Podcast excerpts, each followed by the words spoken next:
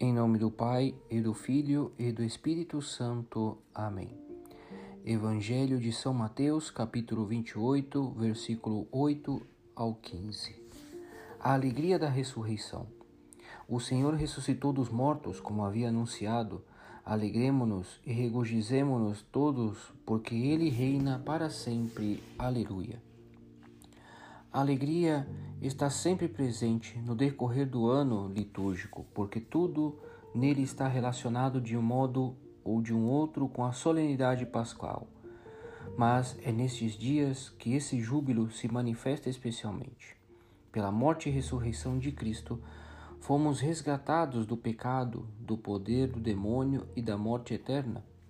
A Páscoa lembra-nos o nosso nascimento sobrenatural através do batismo, por meio do qual fomos constituídos filhos de Deus e que é figura e penhor de nossa própria ressurreição. Deus nos deu a vida por Cristo e nos ressuscitou com Ele, diz São Paulo. Cristo é primogênito dos homens, converteu-se em exemplo e princípio da nossa glorificação futura.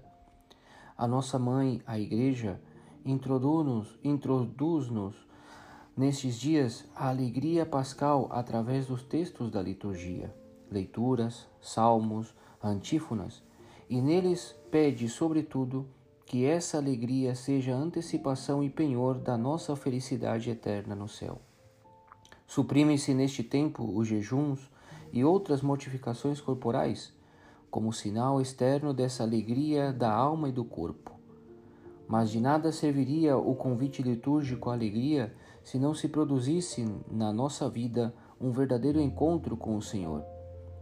Os evangelistas fazem constar em cada uma das aparições que os apóstolos se alegraram vendo o Senhor. A sua alegria brotou de terem visto o Senhor, de saberem que ele vivia, de terem estado com ele. A alegria verdadeira não depende do bem-estar material, da ausência de dificuldades, do estado de saúde. A alegria profunda tem a sua origem em Cristo, no encontro com Ele, no amor de que Deus nos rodeia e na nossa correspondência a esse amor. Cumpre-se também agora aquela promessa do Senhor: e o vosso coração se alegrará, e ninguém vos tirará a vossa alegria. Ninguém, nem nada, nem a dor, nem a calúnia, nem o desespero, nem as fraquezas próprias, se retomarmos prontamente ao Senhor. Esta é a única condição da verdadeira alegria, não nos separar-nos de Deus, não deixar que as coisas nos separem dele.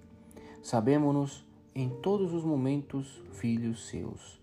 Peçamos à Santíssima Virgem Maria que sempre nos dê a graça de nos alegrar com Cristo, de estar perto com Cristo e principalmente nestes dias nos alegrar na celebração da sua ressurreição.